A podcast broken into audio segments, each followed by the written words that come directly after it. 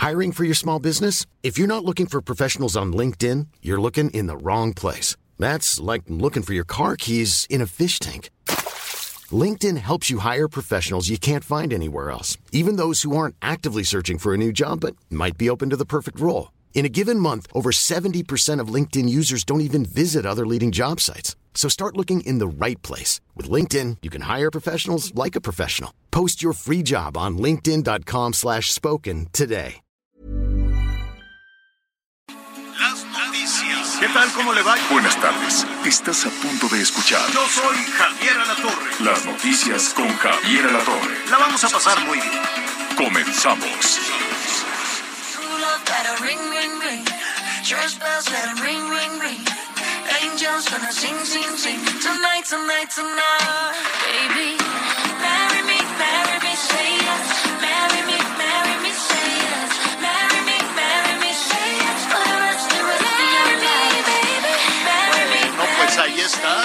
Hoy empezamos con este, ¿qué será? Como reggae pop, ¿no?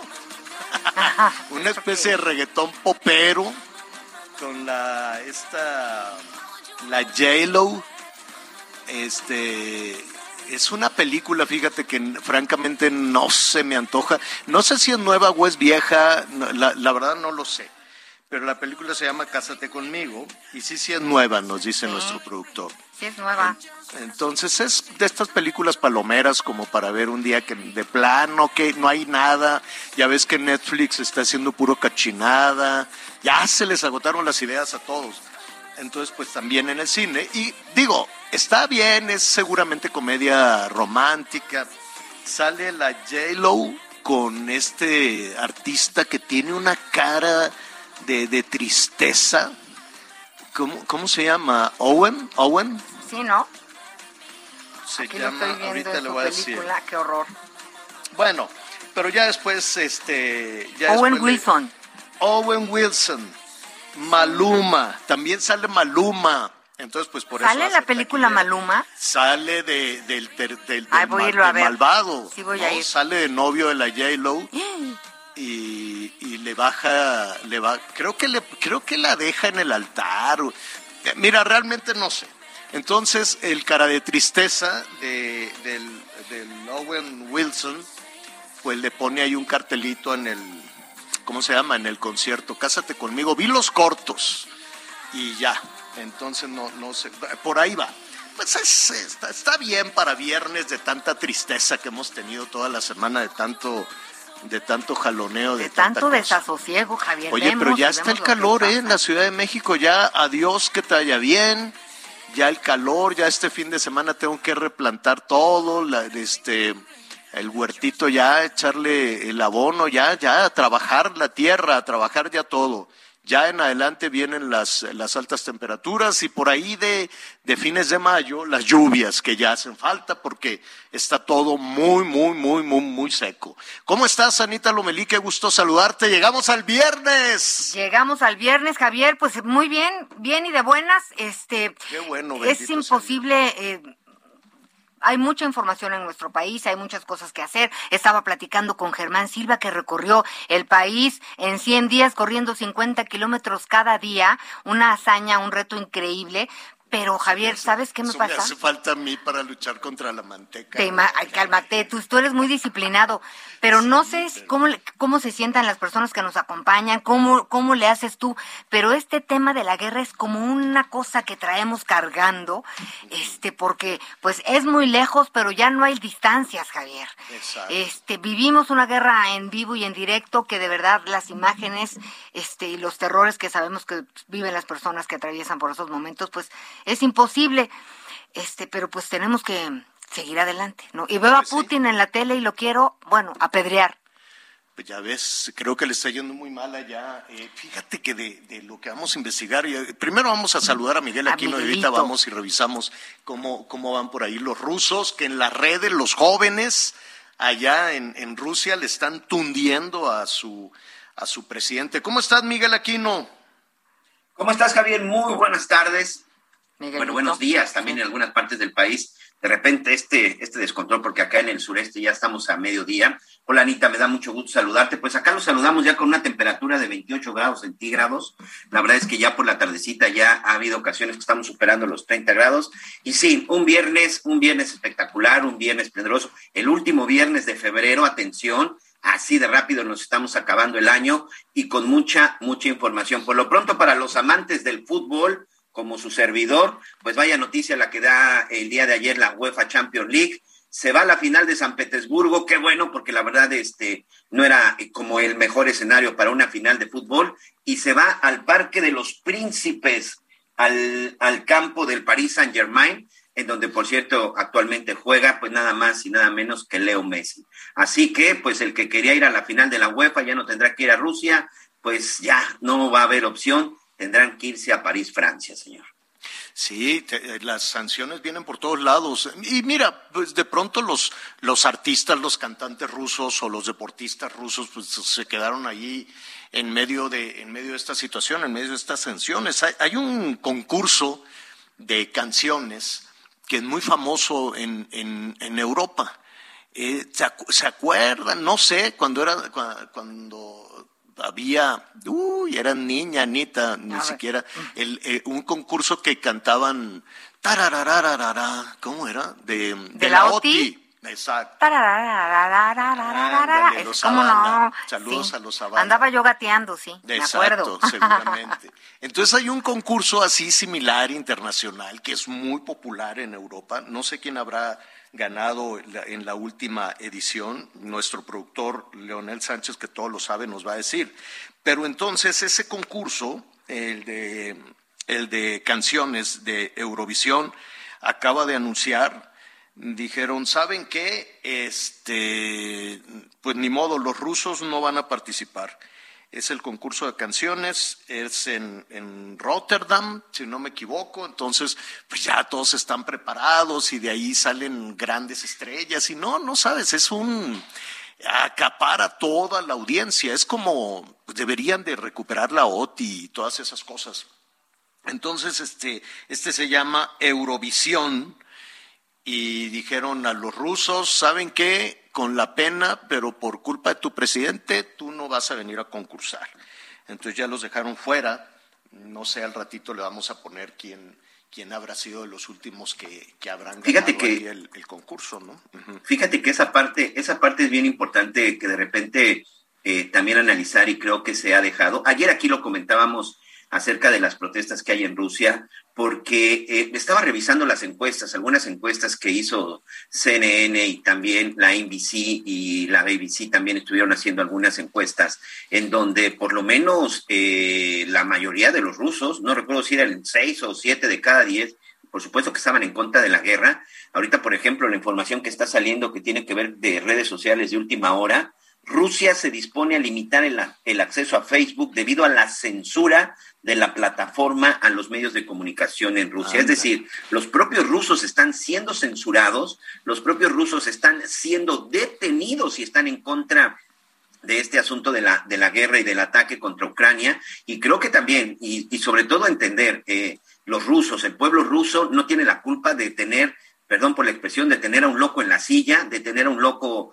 por el poder, el, el, el, pueblo ruso no tiene, no tiene absolutamente nada. Ayer también veía una información en Estados Unidos de que en Nueva York, en la zona del barrio chino, eh, un par de rusos que estaban por ahí, bueno, fueron atacados y agredidos, no, que incluso se da, eh, es decir, no tiene la culpa el pueblo ruso, insisto, no tiene la culpa el pueblo ruso de esto, y lo digo porque en México, por supuesto que también hay una gran cantidad de rusos, este, aquí, por ejemplo, en la zona del sureste, Javier, es impresionante, aquí tengo una vecina que ayer platicábamos con ella, ella es de Polonia, eh, llegó muy preocupada, me vino a buscar para preguntarme, pues, qué era lo que estaba sucediendo. Estaba muy preocupada porque ella tiene familia en Polonia y pues preocupada porque les decían que les dijeron que ya tenían que estar en alerta, que estaban llegando unidades militares. ¿Y por qué Polonia? Bueno, porque Polonia es vecino de Ucrania y es ahí en donde precisamente empezaron ya a reforzar la seguridad. Es decir, de repente cuando nos vamos con la gente de pie, con la gente de, de, de que, que, está des, de dispersada en varias partes del mundo,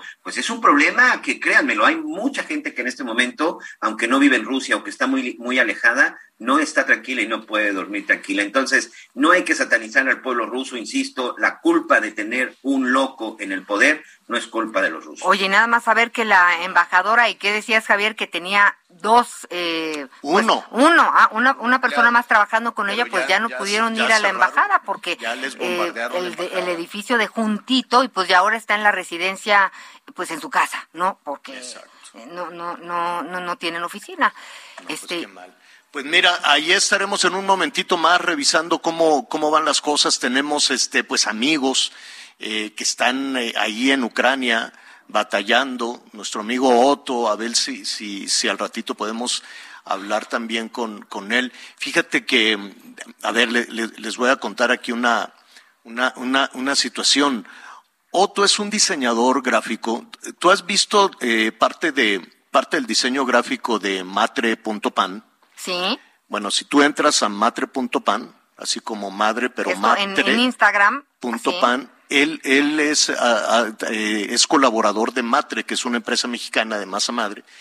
Pero, pues, como es una empresa internacional digital que tiene, pues, gente en, en Europa, en Nueva York, en varias partes, ¿no? Para, es un concepto para diferente, ¿no? Está increíble. Entonces, él trabaja desde Ucrania y pues hemos estado ahí muy, muy cerca de él viendo, viendo todo eso. En fin, pues ya lo estaremos revisando, ya veremos cuál es la, la situación. A ver, oigan, déjeme decirle que este para alegrarnos un poquito el fin de semana y no estar batallando tanto.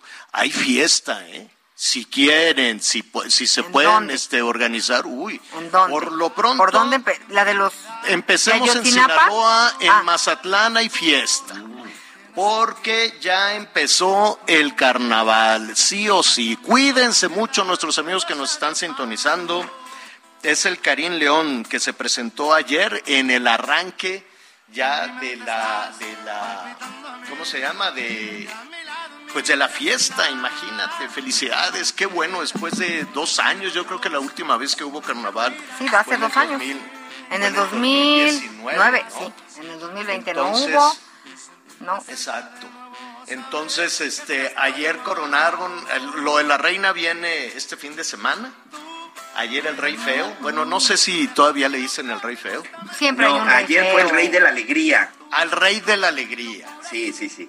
Ah, El rey de la alegría fue coronado ayer. Obed primero.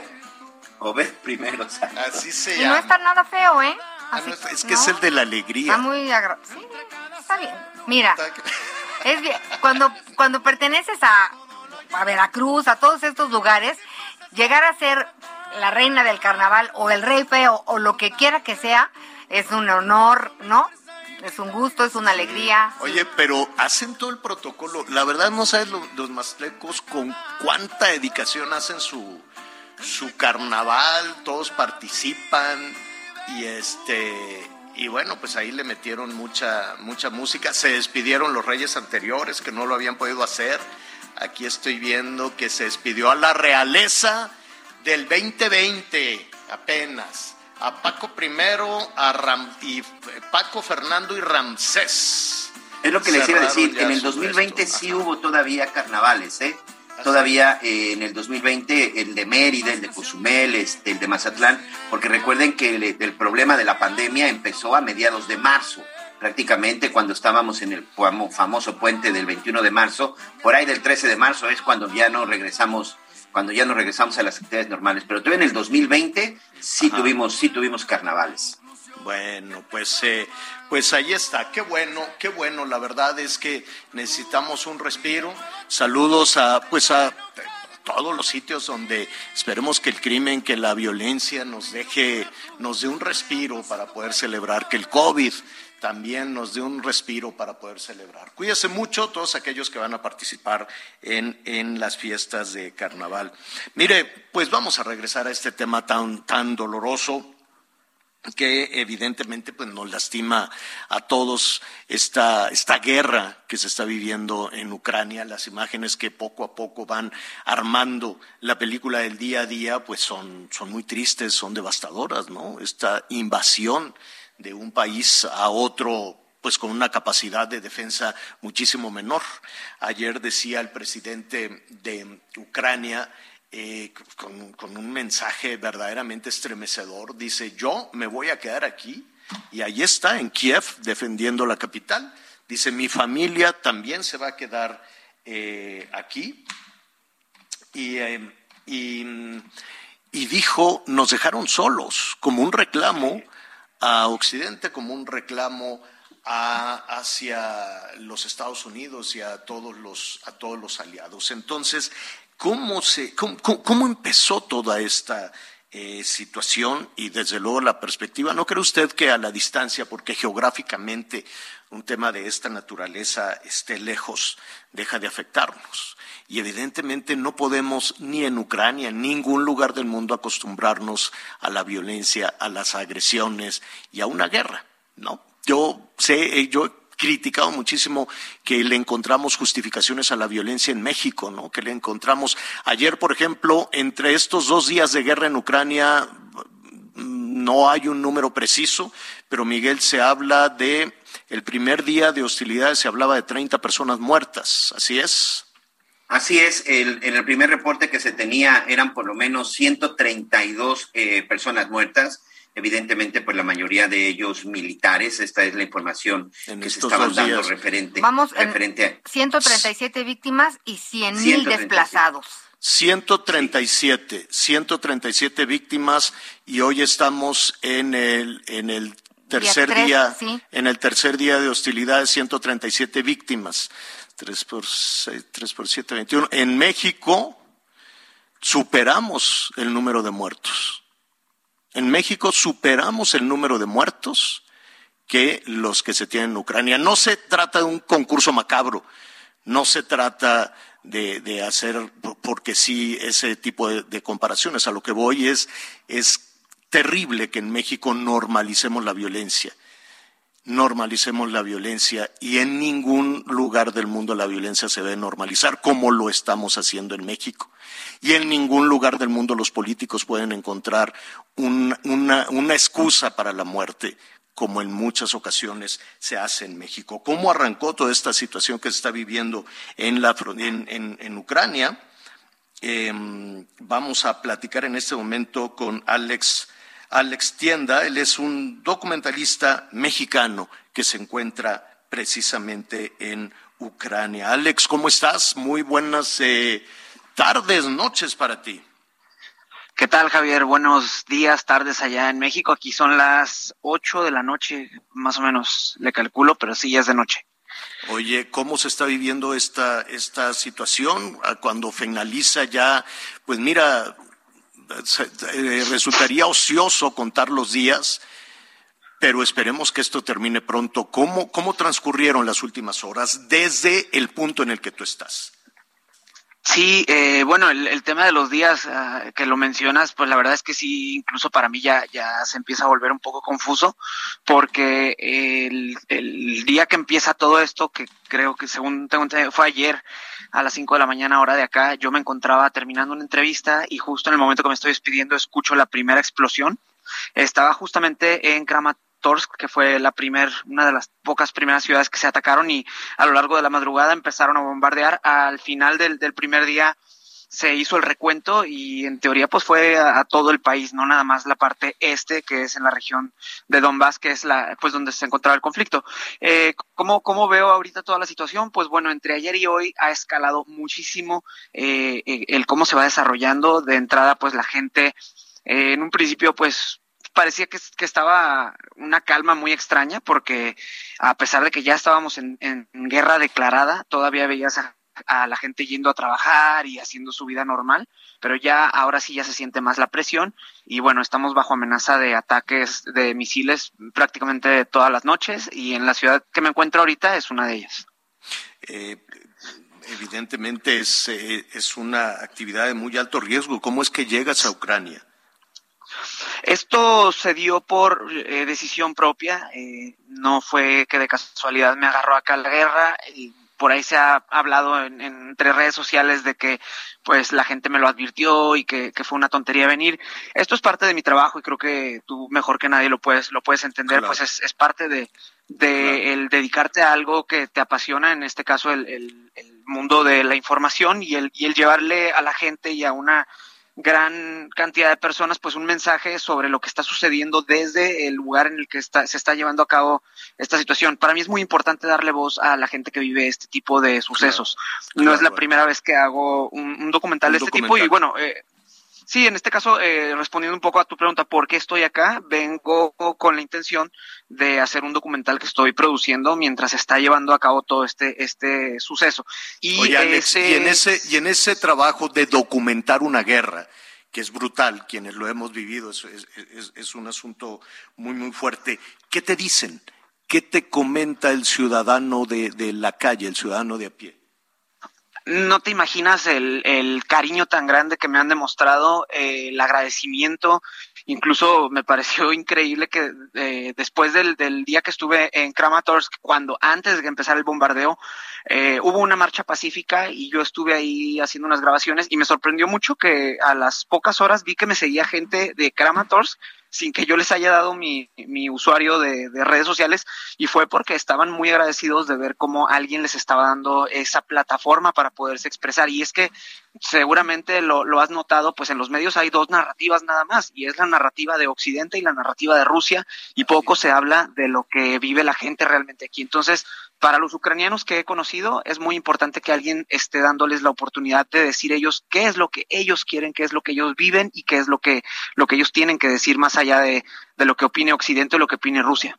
Así es, y eh, eh, me, me, queda muy claro que en medio de, de, de la violencia, de, vaya, de la violencia extrema que significa una guerra, en medio del miedo que es verdaderamente es miedo el que pueda tener un, un, padre de familia para proteger a los suyos eh, y de las discusiones diplomáticas o políticas. Eh, hay, hay desesperanza, que piensan que van a salir pronto de esto. ¿Qué, qué, qué has logrado detectar? Eh, una frase que me dijo un, un ucraniano que conocí ya, ya estando acá en estos días y, y, que creo que resume todo es estamos esperando lo mejor, pero estamos preparados para lo peor.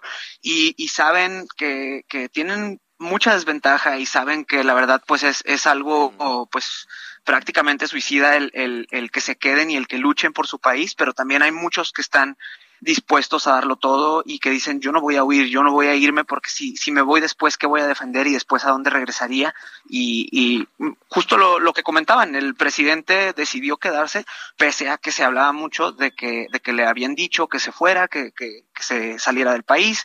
Entonces ese espíritu es el que le está contagiando a los ucranianos y, y sí hay muchos que, incluso justo hoy me tocó ver mientras íbamos por carretera tratando de huir lo más rápido que podamos al, al, hacia el oeste, eh, ves muchos autobuses con civiles que, que, ya se están reclutando para tomar las armas, aunque no traigan uniformes, pero, pero Oye, para Javier, pelear. Sí, sí, Anita, Pues adelante. preguntarle a Alex, además de mandarle un fuerte ¿Qué tal, abrazo. Anita? Ay, eh, no tienes miedo, no piensas venir, no te quieres venir, vente para acá. No. ¿Qué, qué opinas, Sí, Alex? este, pues mira, extraño mucho, tengo muchísimas ganas de llegar y, cenar unos buenos tacos, eh, extraño mucho a mis seres queridos, obviamente, y, y pues sí, claro, el, miedo existe, tampoco te voy a mentir ni te voy a decir que yo soy una especie de superhéroe que se cree invencible, es un miedo del cual, eh, como, como les digo, pues ustedes entienden mejor que nadie, es, es algo a lo que sabes que estás expuesto y es algo que aceptas y es algo que dices, bueno, eh, puedo tener el miedo y, y vivir con ese miedo o tratar de no pensar eso, no darle tantas vueltas en la cabeza y pues más que nada enfocarme en lo que es mi misión, en este caso pues el, el documentar y el mostrar lo que la gente tenga que, que, decir de aquí, ese mensaje que la gente de Ucrania quiere que el mundo entero escuche. Entonces sí, sí existe el miedo, todos los días me entero de noticias y de las noticias nosotros nos enteramos por, por fuentes que son de aquí, este, claro. que, que tenemos nosotros nuestras, nuestras fuentes de información que pues es, eh, tratamos de no ver mucho lo, los medios que, que, se manejan de fuera, porque pues luego se mueve. Pero sí, sí da miedo. Alex, cuídate Oye, mucho. sigue con tu trabajo. Eh, perdón, Miguel, se nos viene el, el- el tiempo encima. Sí. O, o adelante, Miguel, dime. ¿qué le- Nada más para decirle, Alex, mucha suerte y no pierdas el miedo, amigo, porque el miedo te mantiene alerta. Exacto. Quienes hemos estado en una guerra sabemos que con el miedo siempre nos vamos a mantener alerta. Y felicidades, esperamos verte de regreso muy pronto. Exacto. Muchísimas a- gracias, gracias. Vamos a estar ahí muy, eh, muy cerca de ti, lo que necesites, Alex, y sí, cuídate mucho. Estaremos ahí Mil muy cerca de tu trabajo. Gracias, Alex. Muy agradecido. Un abrazo a todos por Un ahí. abrazo. Bueno, vamos a hacer una pausa inmediatamente después le vamos a dar unos datos también relevantes de lo que allí está pasando. Vladimir Putin le dijo al ejército de Ucrania, oigan, dejen de combatir, levántense en armas contra su presidente y vamos a, a negociar. Les dijo, denle un golpe, derroquen a- al presidente Zelensky. Y Zelensky le dijo a los ciudadanos, ármense con lo que tengan para defender a su país. Volvemos. I never seen forever. I never seen forever in the wild. But now I'm looking, now I'm looking in its eyes. Baby, you're my shelter. Shelter from a broken paradise. I couldn't dream it any better. Conéctate con Javier a través de Twitter, arroba javier-alatorre. Sigue con nosotros. Volvemos con más noticias. Antes que los demás. Todavía hay más información. Continuamos. Las noticias en resumen. 11 de la mañana con 30 minutos tiempo del centro de México. La UEFA decidió que la ciudad de San Petersburgo no sea la sede de la próxima final de la Champions League el 28 de mayo tras la invasión de Ucrania por parte de Rusia. El encuentro se jugará en París, en el Estadio Saint-Denis. Cinco personas fueron detenidas en Baja California por el asesinato del periodista Margarito Martínez Esquivel, ocurrido en enero pasado, informó Luis Crescencio Sandoval, titular de la Secretaría de la Defensa Nacional. La noche de este jueves fue asesinado en Empalme, Sonora, Jorge El Choche, director de la página El Informativo y secretario particular del presidente municipal de Empalme. Camero es el sexto periodista asesinado en 2022. Hoy el dólar se vende en 20 pesos con 74 centavos y se compra en 20 con 29.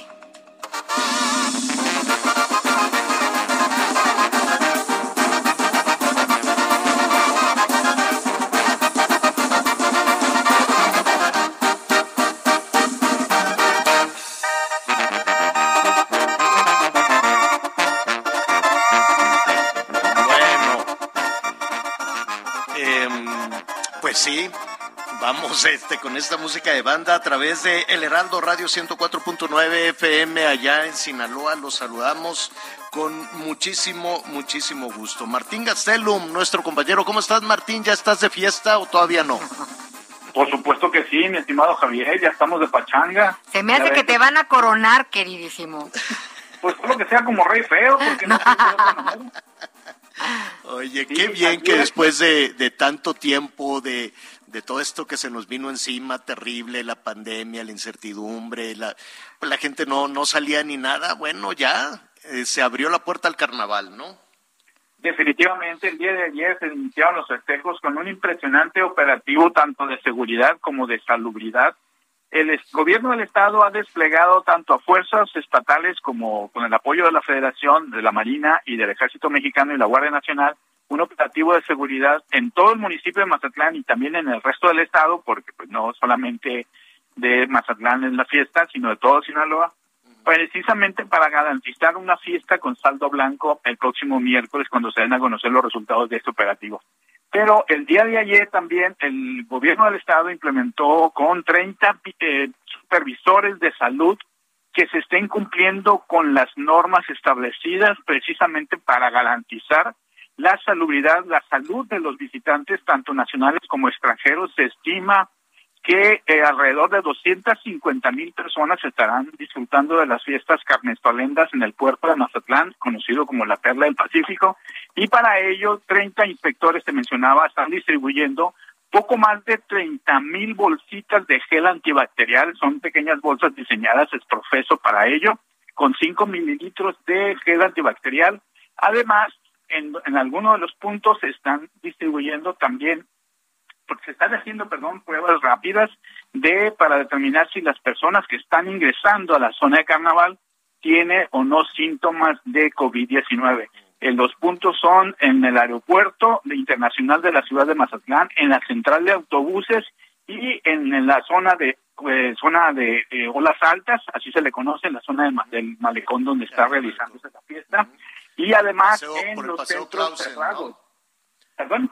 Por el Paseo Clausen. Exacto, por el Paseo Clausen.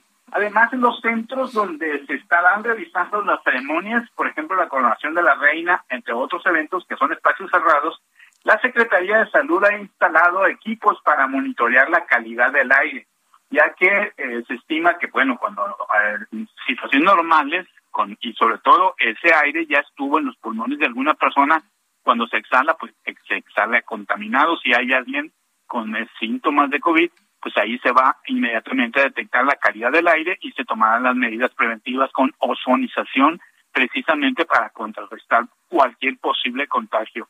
Dado la importancia de la fiesta porque representa una importante derrama económica para el Estado, para principalmente el sector económico y hotelero del municipio, pues se tienen que tomar todas este tipo de medidas, Javier.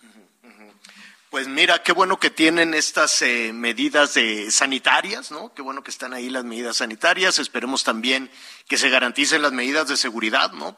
Que, que la gente se divierta, este, se la pase muy bien y regrese a su casa y ya después se cure la cruda como pueda, pero que no pase de ahí. No, Que yo, que ¿sabes no qué? mayores, Yo sí. sugeriría que empiecen la fiesta en el carnaval y la terminen en la casa, porque luego cuando ya estás des- con tres tequilas encima, ya el cubrebocas y la sana distancia es un mito. Entonces, Ay, sí hay, no, Javier, ay, sí hay que tener un Pero poquito si el baile de es en, la fiesta es en la calle, hay que cuidarse nada más. Está bien. no beba mucho Sí. y no se quite Ay, el Miguel. este. Sí, sí, Ya sí. Desde, desde Poquito. que desde que tienes tu nietecita ya no le das permiso a nadie No. de salir. No, muy mal. No, Bueno, para pues eso se han tomado me- medidas muy severas. Qué bueno. eh, se ha cuestionado, pero es una medida muy determinante, determinante para garantizar precisamente tanto seguridad como salud, que eh, los supervisores, acompañados de un equipo de seguridad, de seguridad pública, están recorriendo las todo lo que es el paseo Clausen de Olas Altas, precisamente a quien detectan que no trae su cubrebocas, primeramente se le hace un llamado de atención. Si esta persona se resiste a usar el cubrebocas, ya se advirtió que se le va a retirar de la zona y tendría un arresto administrativo por 12 horas. Entonces, sí se está buscando garantizar Qué la bueno, me da mucho gusto escuchar esto, oye. tanto de salud como la seguridad pública. Bendito Dios. Pues cuídate mucho y por tu conducto, un abrazo a todos nuestros amigos allá en Sinaloa. Pásenla muy bien, Martín. Manda fotos. platicando contigo. Sí, sí, Con mándanos gusto, ahí fotos. se les hago llegar a través del portal de heraldo.com. Ahí. Ándele pues. Gracias. Perfecto. Gracias. Es Martín Gastelum, nuestro compañero allá en Sinaloa. Son muchos los carnavales en el país, ¿eh? Mira, y algunos los- de los más tradicionales o, o más antiguos, en un ratito más lo vamos a preguntar, pero si no me equivoco, debe ser Tlaxcala, Puebla, el de la ciudad, de- hay- en algunas alcaldías de la Ciudad de México también hay. Yucatán, Veracruz, ¿dónde más hay, Anita? Pues tenemos el Carnaval de Venecia, si quieres ser más internacional. Ah, un día me invitaron. Tenerife. Yo me, acuer- me acuerdo, me acuerdo, me me Río de acuerdo. Janeiro. También Sí, el de Barranquilla, bueno, Colonia, el de me Nuevo salieron Orleans. ustedes muy Muy internacionales. ¿verdad? Sí. Sí, sí, sí, sí, bueno, sí. me da muchísimo gusto que, que- que siempre nos ayuda a, a construir ¿no? todos, todos estos temas a través de la historia Enrique Ortiz. Enrique Ortiz García, escritor, em, divulgador cultural, un entusiasta, este, ¿cómo, ¿cómo te podríamos decir? Este, comunicador a través de las redes sociales y de todas tus plataformas. Qué gusto saludarte, Enrique, ¿cómo estás? Hola Javier, muy bien. Eh, un gusto estar con ustedes, acompañarlos el día de hoy. Oye, eh, te, te- te, eh, vamos a entrar al tema del penacho de Moctezuma que oh, de nueva cuenta se puso en la, en la discusión en Palacio Nacional, pero antes de eso, eh, has- seguramente has, eh, has acudido en algún momento a alguno de los carnavales en México. Sí, sí, sí, hay muchos, por ejemplo, en la zona de Puebla, Tlaxcala, acá cerca de la Ciudad de México, está el famoso Carnaval de Huejotzingo, eh, que es muy relevante, ¿no? También la propia ciudad de Tlaxcala, y es bien interesante, bueno, comentar que el carnaval es una festividad que se lleva a cabo pues antes de la cuaresma, al menos 40 días antes de la cuaresma, en el mes de febrero y marzo y que se lleva a cabo en países católicos y también no católicos. Eso es muy importante, ¿no? Como ahorita eh, se comentaba Anita, en varios lugares del mundo también se lleva esto. Eh, es interesante saber que posiblemente el origen de este carnaval pues viene de las culturas eh, paganas, como actualmente las definimos, de la antigua Roma, del propio Egipto, y recordemos, por ejemplo, las fiestas saturnales, lupercales, bacanales, dedicadas al dios Baco, al dios de, del vino, de la embriaguez, de la fiesta, eh, durante que bueno que inician alrededor del 200 antes de Cristo ya en lo que es Roma no que era un momento eh, pues de esparcimiento era un momento como lo dice la propia palabra de carnaval dejar la carne no disfrutar y de cierta forma se daban varios excesos no como la lujuria la embriaguez y algunas otras situaciones. Aquí en México no es es bien interesante saber pues que llega el carnaval, evidentemente con la presencia europea a partir del siglo XVI, y tenemos eh, carnavales muy antiguos, por ejemplo el de Tlaxcala, de manera oficial empieza a llevarse a cabo, de acuerdo a los registros, en 1699. Sin embargo, uno de los carnavales más antiguos del país, cuyos orígenes se remontan al año de 1582, ¿no? El siglo XVI, es el carnaval de Campeche. Es uno de los más antiguos del país. También es importante mencionar que en algún momento el carnaval de Veracruz pues fue digamos vetado por la sociedad eh, eh, mexicana, por la sociedad jarocha y volvió a retomarse esta tradición alrededor de 1925 ¿Por qué se vetaba o por qué no le daban apoyo esta, a esta festividad? Pues por lo que ya mencioné, ¿no? Por esta cuestión de la fiesta, del embriaguez, y pues es, aquellos momentos pues era muy importante mantener las buenas costumbres, ¿no? Mantener eh, el decoro dentro de la sociedad pues ahí está, qué, qué, interesante desde luego los orígenes de todo esto, que no, que, que sí es una, es una festividad que a través de los años se ha ido modificando, pero que sí tiene su acento eh, religioso, no necesariamente en la fe católica, como ya, como ya nos decía, la antigua Roma o Egipto, bueno, pues tiene también, se van transformando, se van ajustando las celebraciones a, la, fe. Eh, yo quiero aprovechar esta esta conversación contigo, porque este fin de semana eh, surgió de nueva cuenta el, eh, el tema, Enrique, de el, eh, el, penacho, el penacho de Moctezuma. ¿Cómo, antes de estar en la discusión con los austriacos de que nos regresen el penacho y, y, y todo este tema que puede ser más de carácter diplomático o político, hablemos un poco, de pronto se nos olvida y damos por hecho eh, descríbenos un poco de qué estamos hablando. Es, un penacho, entiendo, enorme, bellísimo, que a través de, los años, pues no sé si se mantiene todavía en, eh, en buenas condiciones. Primero te preguntaría, Enrique, ¿es efectivamente un penacho de los que seguramente varios tenía Moctezuma? Sí, bueno, lo primero es mencionar que un penacho pues es un nombre, digamos, popular genérico, pues que los mexicanos hemos adoptado para esta pieza y para los tocados que usaban pues los antiguos eh, mesoamericanos, incluso los los mayas, todo esto, ¿no? En realidad esta pieza no es un penacho, el nombre correcto es un quetzalapanecayot. Ah, bueno, pero me la pusiste muy difícil. ¿Cómo? ¿Qué, qué? Quetzalapalacayo. Que, no, que nos regresen el quetzal, ¿qué? El quetzal, ¿qué? Que, quetzala pane, quetzala, pan, pane, cayotl. ¿Tiene que ver con las plumas de quetzal? Efectivamente, efectivamente. Quetzali en agua significa lo precioso, lo valioso, ¿no? Entonces, también de ahí viene pues la, la, vinculación con esta ave que era pues muy reverenciada entre los antiguos mesoamericanos, el quetzal, por sus plumas. Entonces es un quetzalapanecayotl o también se le puede llamar de forma más sencilla y genérica un copili. Copili. mejor, mejor y así. Un copili Que nos regresen el copili, ¿no? Así Eso, mejor. exacto. Un, un copili que es un tocado, ¿no? Es es una forma genérica correcta de decir un tocado que usaban los nahuas. Punto número uno. Punto número dos. Es poco probable que Moctezuma lo haya usado en alguna ocasión. Porque los gobernantes usaban una diadema de oro con turquesas. Ese es el símbolo real, la divisa real del gobernante de Tenochtitlan. Esta, este copili, en realidad, formaba parte, muy probablemente, de la vestimenta propia de un dios. O sea, lo usaban los sacerdotes en los rituales y en las ceremonias, incluso en las ceremonias donde había sacrificio humano. Y seguramente que también había no solamente el tocado de la cabeza, sino la vestimenta completa para representar a qué dios, muy probablemente a Quetzalcóatl. ¿Y sí fue un obsequio a Hernán Cortés? Sí, también eso es muy importante. ¿Pero quién el- se los dio?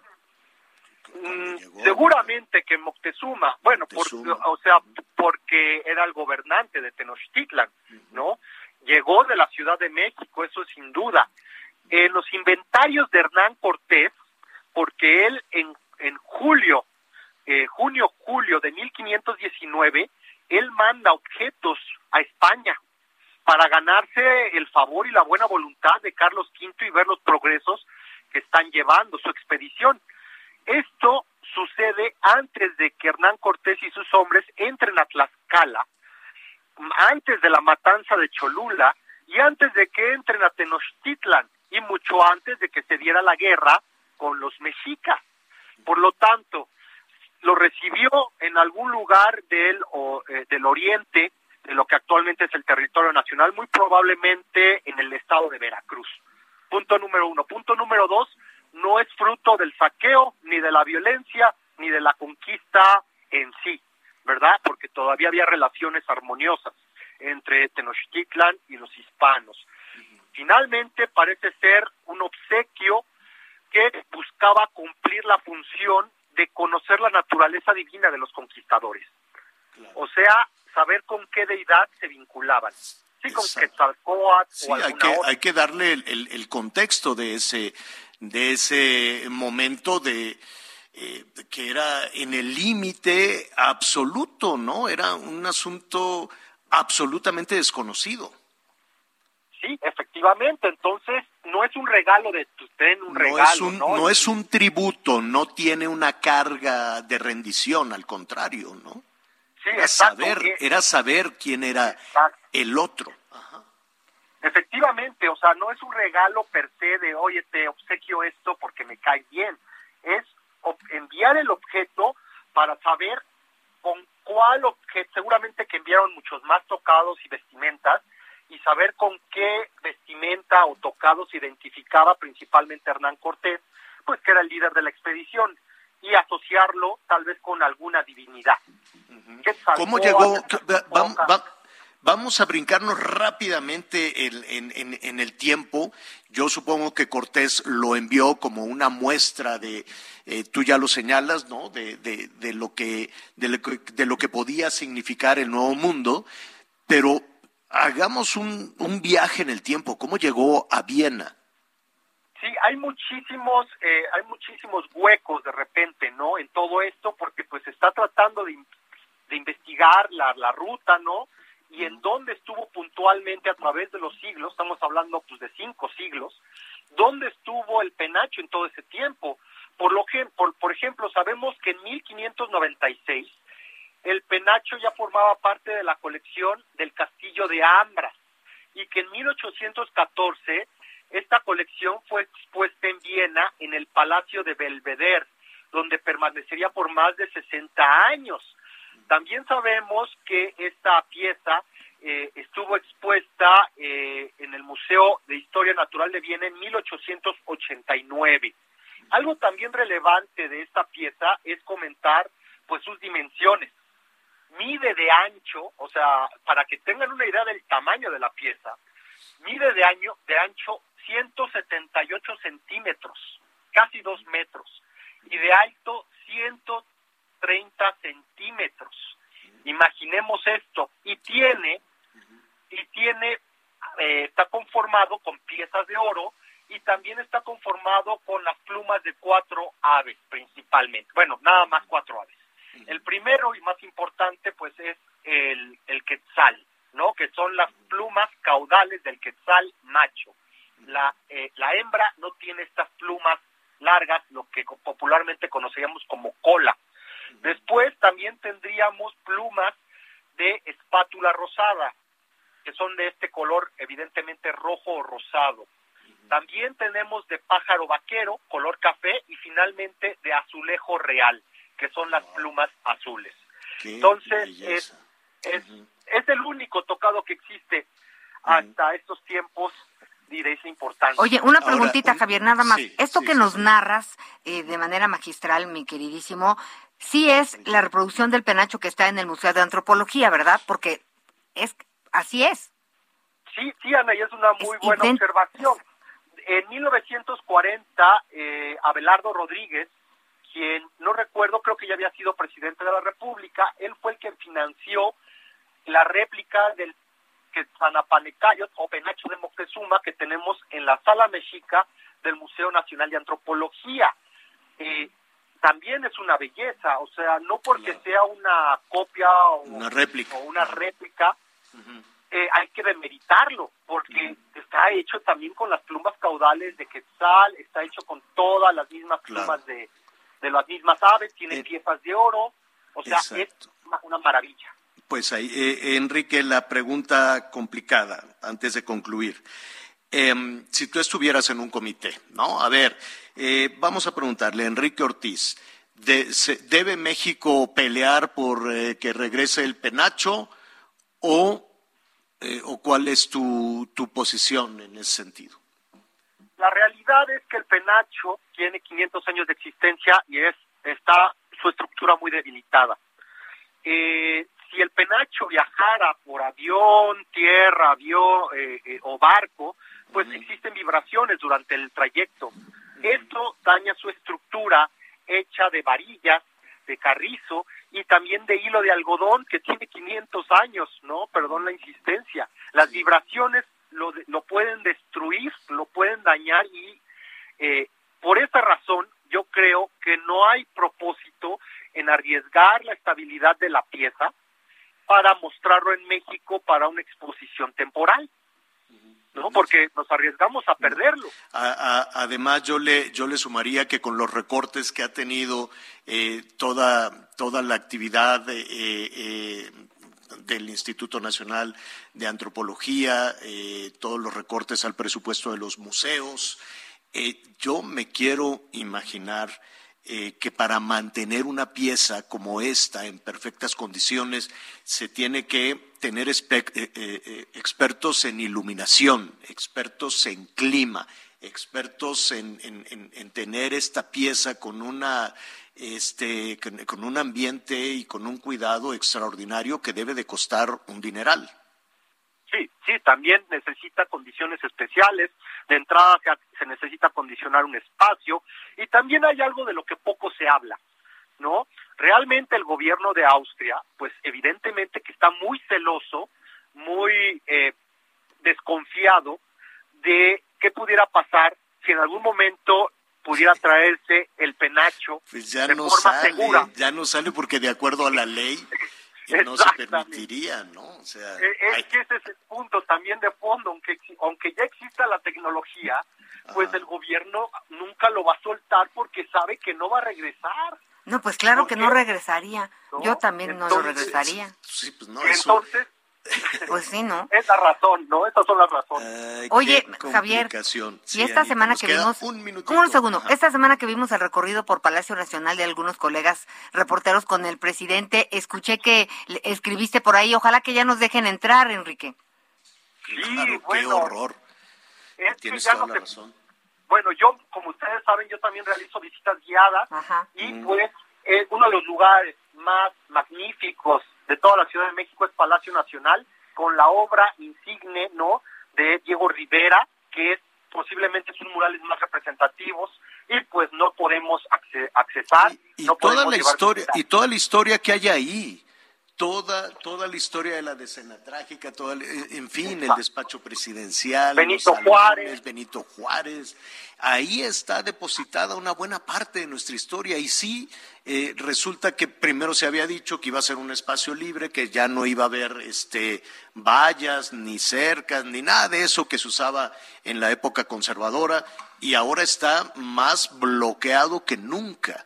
Hay varias vallas para, para evitarlo y ya nadie puede entrar. Ya se convirtió en la residencia presidencial y un palacio, un museo, un- un- un- se- se- ya no ya no hay acceso ciudadano. Qué pena. ¿Qué te parece eh, si nos das tus redes sociales, Enrique, y nos invitas a la próxima visita guiada que tengas?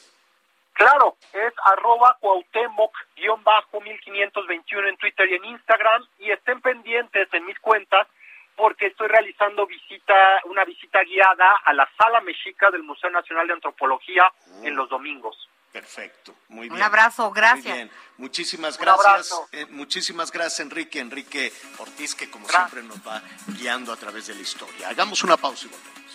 I'ma fly out to Vegas. We could tie it up tonight, no patience. Take my last name, put it where your name is. Have they ever seen a love this famous? They never know, they never. It's forever, ever, ever, ever, ever. Ain't nobody do it better, better, better. And it's only getting better. True love, gotta ring, ring, ring. Church bells, let it ring, ring, ring. You're the queen of Conéctate con Miguel Aquino a través de Twitter, arroba Miguel Aquino. Toda la información Hey, I'm Ryan Reynolds. Recently, I asked Mint Mobile's legal team if big wireless companies are allowed to raise prices due to inflation. They said yes. And then when I asked if raising prices technically violates those onerous two year contracts, they said, What the f are you talking about, you insane Hollywood ass? F- So to recap, we're cutting the price of Mint Unlimited from $30 a month to just $15 a month. Give it a try at mintmobile.com slash switch. $45 upfront for three months plus taxes and fees. Promo for new customers for limited time. Unlimited more than 40 gigabytes per month. Slows. Full terms at mintmobile.com. antes que los demás. Ya volvemos. Todavía hay más información. Continuamos.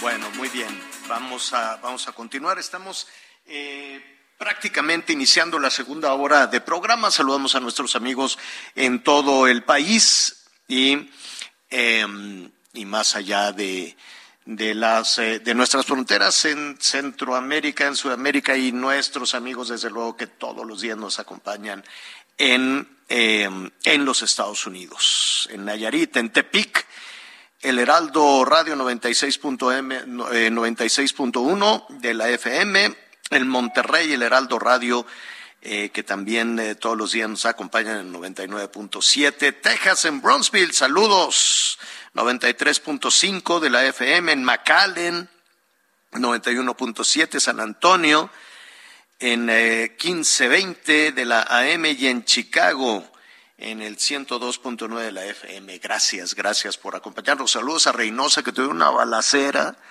terrible, nomás no paran. Eso sí, prometen y dicen y que aquí vamos y que vamos a mandar esto, vamos a mandar el otro. Y en Colima, ahí estuvieron también, este, no he visto a una gobernadora más arropada que la de Colima, incluso la Claudia, ¿eh? que la invitan para acá y la andan placeando para que la gente la conozca, la Claudia Sheinbaum, este, la llevan a todos lados No, para, para que la conozca. que.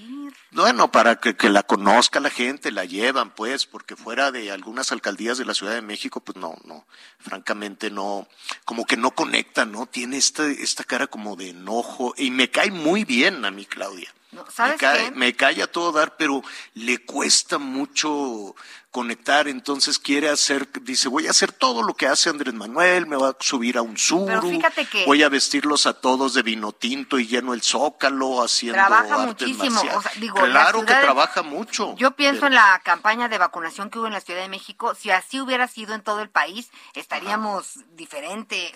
La verdad Sí, es que pero a, ver, lo mejor su forma no de fue, comunicar no no, fue es nada la mejor. más decisión, no fue nada más decisión de Claudia, le echaron toda la carne al asador a la para recuperar la Ciudad de México.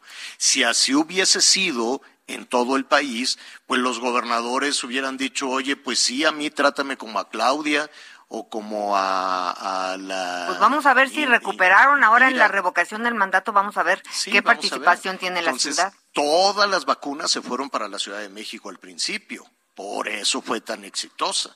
Pero no vayas a ser de oposición o algo por el estilo, porque ahí te la mandé a cuentagotas. Y a la gobernadora Vizcaíno, qué bueno que la están arropando. Ojalá logren este frenar toda esta escalada de violencia brutal. Y fíjate, ya que estamos en los temas de, de violencia, Anita Miguel, a mí me, me, dejó realmente con el corazón apretado ver esta historia de un niño, un niño extorsionador prácticamente. Y asesino. Y asesino. Es un niño. A ver, ¿qué, qué, qué, qué pasó en la Ciudad de México con eso, Miguel? Y, y es lo que les iba a decir, pues no se vayan tan lejos, ¿eh? Porque esto que sucedió en la Ciudad de México, por cierto, en tan solo 24 horas de diferencia, pues dos niños menores de edad involucrados en cuestiones de armas, el primero de 12 años que llevó la pistola a la escuela secundaria en donde él mismo se dio un disparo en el dedo. Y este caso, Javier, es de un menor de 14 años que fue detenido después de que había baleado a dos hombres, a uno de 24 y a otro de 32 años en la colonia Consejo Agrarista Mexicano. Este es en la colonia, este es en la zona Iztapalapa, es en una de las zonas eh, de mayor índice delictivo, está muy cerca del panteón, del panteón civil, del panteón de San Lorenzo, y estos eran trabajadores de una funeraria. De acuerdo con las investigaciones y sobre todo con las versiones que hay de los testigos y de los vecinos que conocen a este a este menor de 14 años, pues resulta que era un delincuente, pues un delincuente que se dedicaba en la zona a asaltar, pero sobre todo a extorsionar. Él aparentemente, bueno, pues no trabajaba solo, pero el día de la agresión fue sobre estos dos trabajadores de una agencia funeraria, quien días antes habían recibido ya amenazas de extorsión. Es decir, les estaba queriendo cobrar semanalmente una cantidad de dinero para protegerlos y para que su negocio, bueno, pues no tuviera ningún sea, problema. este- Al parecer, este- bueno, él, pues él, no él- hubo un arreglo. Sí, Este chamaco de 14 años, él iba y extorsionaba y decía Es "Denme el dinero.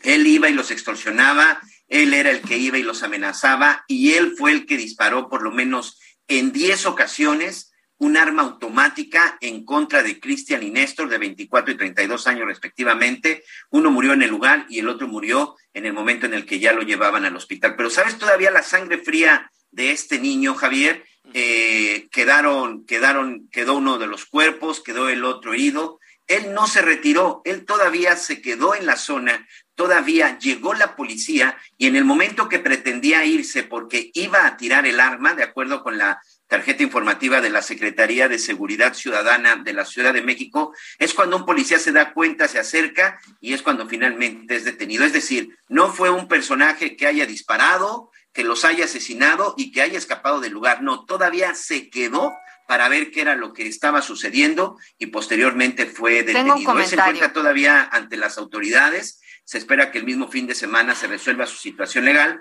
pero de acuerdo con lo que pudimos estar checando, en las próximas horas podría ser enviado al Consejo para Menores Infractores, 14 años de edad y llegaría acusado de un doble homicidio calificado. Javier Miguel, yo creo Sí, que, que es este, una tragedia para toda la sociedad.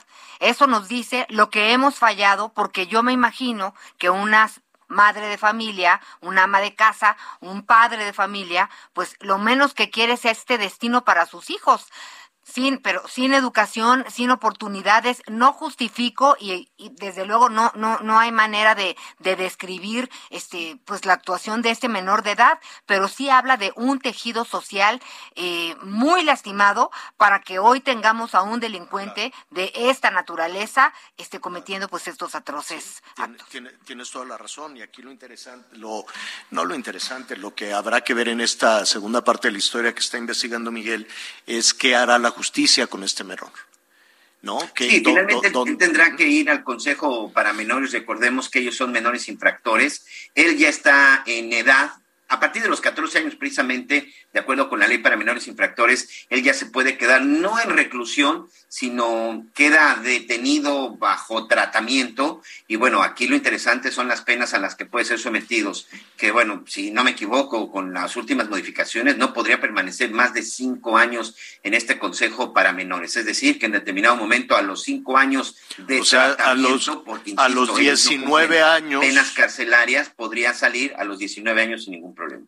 a los 19 años y me temo que si es- es- esos, eh, esos cinco años que pasaría en, en alguna de estas instituciones, ojalá fuera un espacio de rehabilitación Exacto. y de integración, ojalá, pero me temo que es un espacio donde, pues, no sé, seguirá. eh, espero que no, espero, espero realmente que se pueda tener la capacidad para rehabilitar a este asesino, mató a dos. Es un asesino, es un niño, pero es un asesino, mató a dos. Y si somos honestos, nada se supo del maltrato a los niños en este albergue de la Ciudad de México, nada. Nada es nada, y aquí hablamos con la responsable, con, y sí, pero que están que es muy difícil saber quién maltrató y quién grabó a los niños. Esa es desafortunadamente la realidad de las instituciones que tenemos para atención a las niñas, a los niños, a los jóvenes.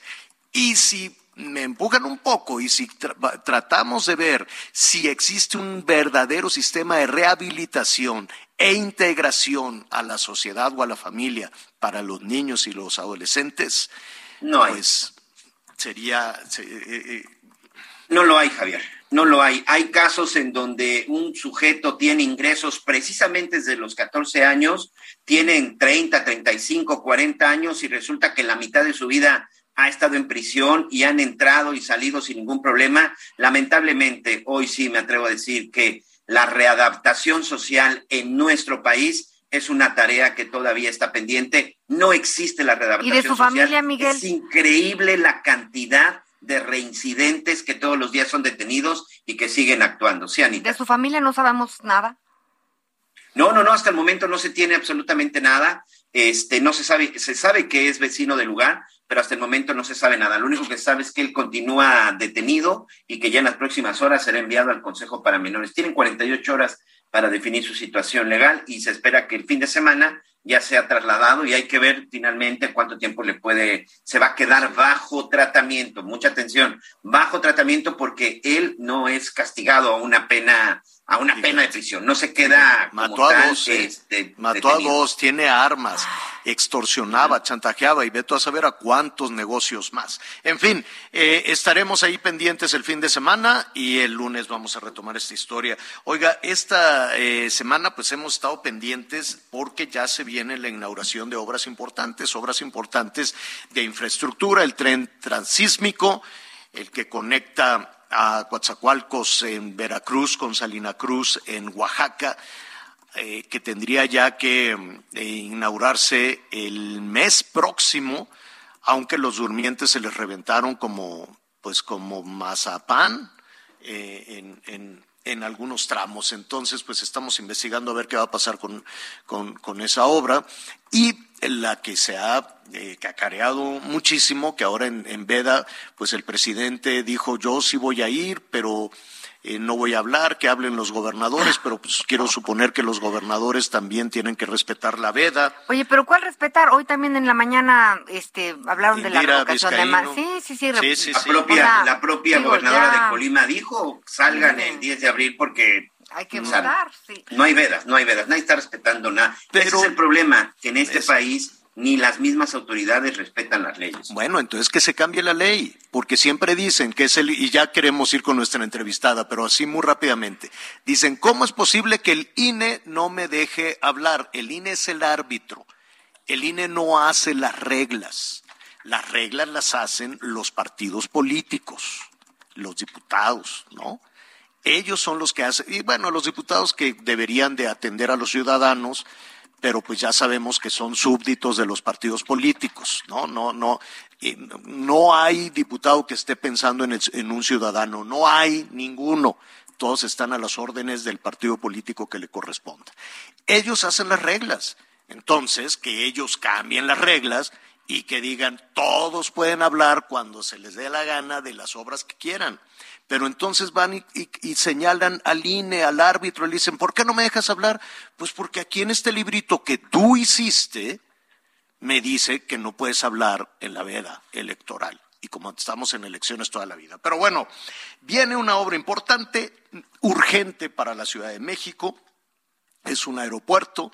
Eh, vamos a ver cómo se llega. Todavía hay complicaciones. Ya falta nada para, para la inauguración. Y una de las grandes discusiones es la utilidad que puede haber si efectivamente está bien diseñado el espacio aéreo hay eh, temas, hay discusiones en, en compartir el aeropuerto Benito Juárez con el aeropuerto de Santa Lucía, con el aeropuerto de Toluca, y diseñar el espacio aéreo es un tema muy serio.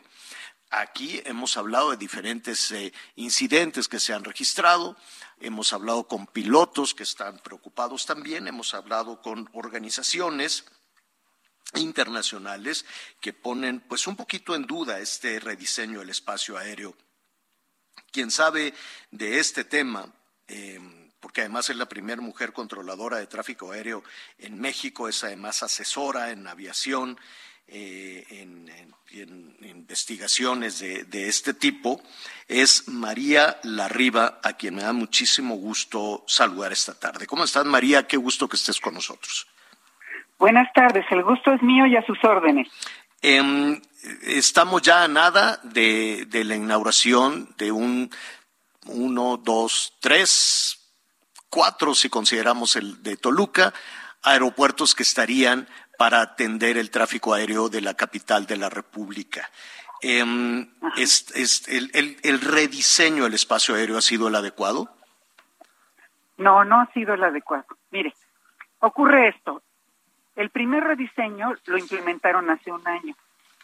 Desde que lo vimos, la gente de aviación, nos dimos cuenta que eso es eh, para, para manejar poco tráfico, que tenía muchos defectos, que las aeronaves estaban volando muy cerca de la orografía, que es inflexible para los controladores que tienen que hacer más magia en aeropuertos que tienen nada más una pista. Entonces, se evidenciaron desde hace un año una serie de inconvenientes y se protestaron y bueno, pues la Secretaría en, en- en su papel de autoridad dijeron que sí estaba bien y que se iba a funcionar y que los aviones iban a volar menos, que iba a haber ahorros de combustible y pasó exactamente lo contrario. Ahora, a un año de distancia, lo que está terrible es que cada vez hay más incidentes. ¿Por qué? Pues porque se está recuperando la demanda aérea y entonces eso evidencia que el nuevo sistema queda corto para el volumen de operaciones que hay que manejar. Entonces, se ha estado insistiendo en que se regrese al rediseño que se, utilizaba anteriormente, que era muy eficiente y que además aceptaba cargas de trabajo mucho mayores que, la- que las que se tienen actualmente. Pero pues no ha habido respuesta de la autoridad. Ahora, yo no me preocuparía en este momento por Santa Lucía. Le voy a decir por qué. Porque los aeropuertos tienen unos requerimientos comerciales y técnicos que todavía no se han cumplido allí. Aquí el problema que tenemos es la prisa por inaugurar esté o no esté listo y comercialmente no está listo. Empezando porque no hay manera que la gente llegue y salga de ahí, no hay conectividad, no hay tampoco un estudio de mercado. Eh, los, los procedimientos los están eh, publicando tarde, entonces están fuera del parámetro legal para que entren en vigor el día de la inauguración. Entonces, los, los controladores que tenemos tienen mucha capacidad para manejar tráfico y esas seis u ocho operaciones diarias que haya en Santa Lucía después de la inauguración se pueden manejar sin problema. La cuestión aquí es que el gobierno ofreció que se iban a manejar los dos aeropuertos simultáneamente a máxima capacidad y eso sí ya está estudiado y ya se determinó que no es posible. Eso se sabe hace 20 años, cuando se empezaron a hacer los estudios para localizar un aeropuerto en el Valle de México que resolviera el problema de la demanda. Desde ahí, Santa Lucía fue desechado. Luego, en el 2018, esta administración le pidió a Mitre, que es una empresa especializada en ese tipo de estudios, el estudio de rediseño de espacio aéreo y el estudio de compatibilidad. Y ellos recomendaron que no se hiciera. ¿Por qué? Porque entre los dos aeropuertos van a manejar apenas la máxima capacidad que la ICM tiene. Esa es la situación en la que estamos. Entonces, Pero ¿quién, quién, ¿a quién le encargaron modificar el espacio aéreo? ah, a este servicios a la navegación en el espacio aéreo mexicano. Mire, tradicionalmente sí hacían ellos los, los cambios al diseño, pero con asesoría internacional. Y en este caso, parece que la, empresa que contrataron, que es una empresa francesa que se llama NatBlue, pues no les ayudó a resolver el problema, puesto que no, no exhiben los estudios, que esa es otra preocupación. O sea, toda la gente de aviación queremos ver los estudios que avalaron esto que hicieron. Sin embargo, la evidencia nos dice lo contrario. Estamos muy preocupados porque hay muchos incidentes y además se ha generado un nivel de ruido e incomodidad para toda la población que no es indispensable. Una preguntita. Una preguntita. claro. eh, gracias a María Larriba, primera mujer controladora de tráfico aéreo en México, hablando de las rutas aéreas de nuestro país. Fíjese que hablando con el director de SNEAM, él dice que pues la OICI, ¿no? La OASI, la OASI en México, pues es eh, ¿Qué- qué es responsable. OASI? Es una organización internacional que da eh, autorización para la realización de, de aeropuertos internacionales y que han trabajado con ellos las rutas, que el ruido que escuchamos, este, y, y esto Que fue es infernal. que el ruido que se escucha es no es no es por la altura que es la misma que se maneja siempre porque es le- eso es por ley sino que es por cuestión de las aeronaves de algunas aerolíneas eso es así No, mire, vamos por partes. A ver. En primer lugar, la Organización Internacional de Aviación Civil lo que hace es emitir una serie de normas en unos anexos. Cuando los gobiernos van a construir un aeropuerto o a, o a diseñar un espacio aéreo o hacer modificaciones a lo que ya se tiene, recurren a esas reglas internacionales para estar dentro de la norma. México es un país contratante de la OASI y estamos obligados a cumplir esas normas.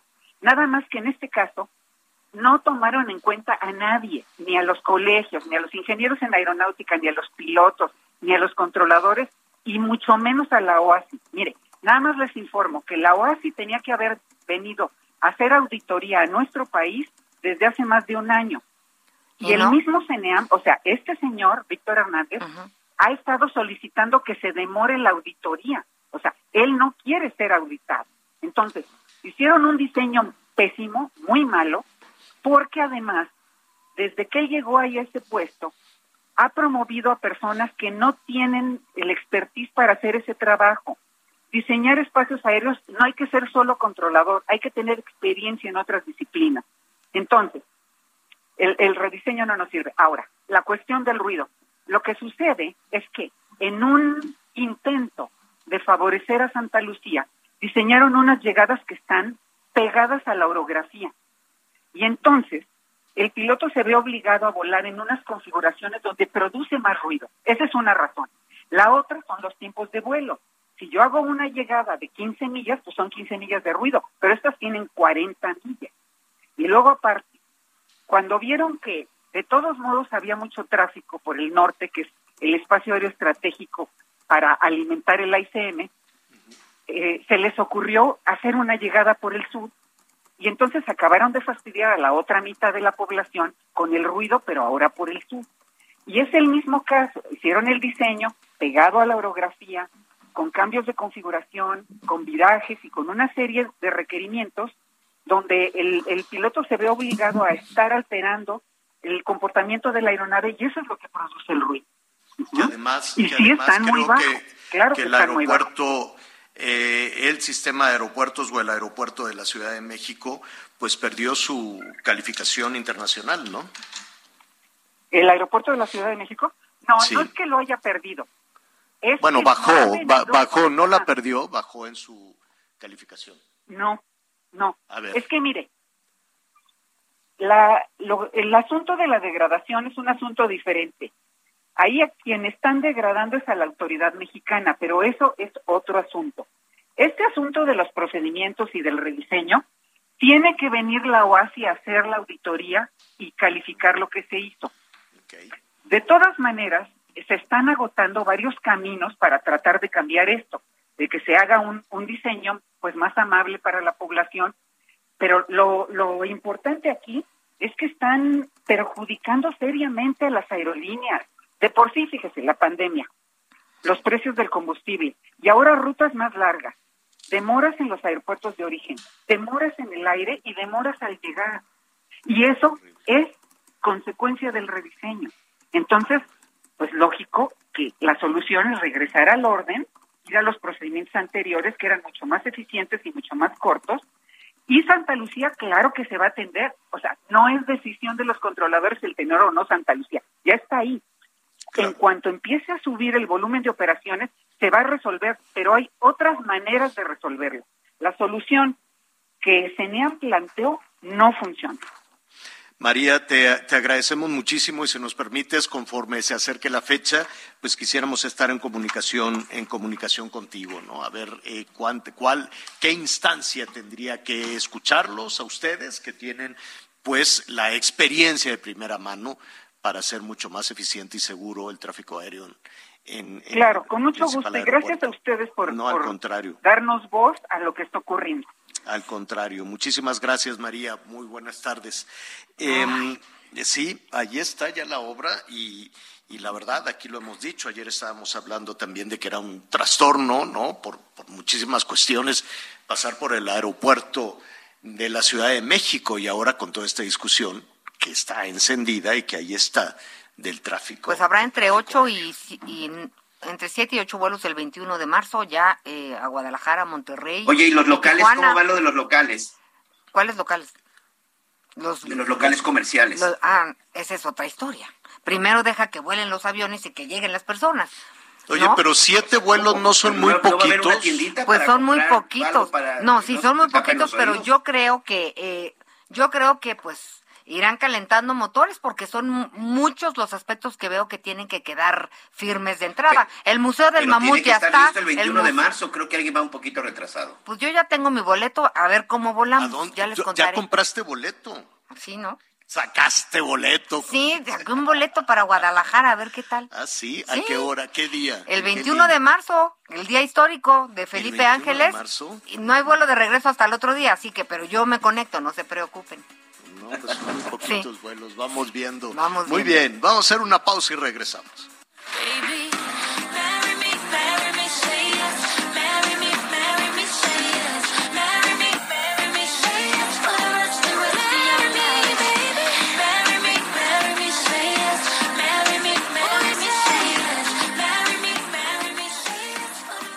Conéctate con Ana María a través de Twitter, arroba Anita Lomelí. Sigue con nosotros. Volvemos con más noticias. Antes que los demás. Todavía hay más información. Continuamos. Durante el jueves 24 de febrero se registraron dos incendios en distintos puntos del estado de Veracruz, uno en el Hospital de Alta Especialidad en el Puerto Jarocho y otro en la subestación de la Comisión Federal de Electricidad en Minatitlán, al sur de la entidad. La Secretaría de Protección Civil a cargo de Guadalupe Osorno Maldonado informó que tras estos hechos no hay reporte de personas lesionadas, solo daños materiales. La dependencia estatal también indicó que ninguno de los siniestros representó un riesgo para la población y que las fuerzas de tarea efectuaron los operativos pertinentes. En el caso del nosocomio, el fuego inició en la oficina de gobierno a causa de un presunto cortocircuito en el equipo de aire acondicionado, según mencionaron testigos, por lo que fueron desalojadas 700 personas entre personal y pacientes. Informó desde Veracruz Juan David Castilla. En Guanajuato, la secretaria de Medio Ambiente y Ordenamiento Territorial, María Isabel Ortiz Mantilla, confirmó que luego del análisis de especialistas podría ser un puma o una jauría de perros ferales los responsables de la casa de ganado en la zona rural de Apaseo el Grande. Luego de diversos testimonios de habitantes de la zona de las comunidades Ojo de Agua e Ixtla que reportaron avistamientos de un tigre y de que sumaran al menos 14 animales muertos. En la exploración se analizaron las evidencias como el pelaje, las huellas y excretas para determinar las especies responsables de los ataques. Desde Guanajuato, Gabriela Montejano.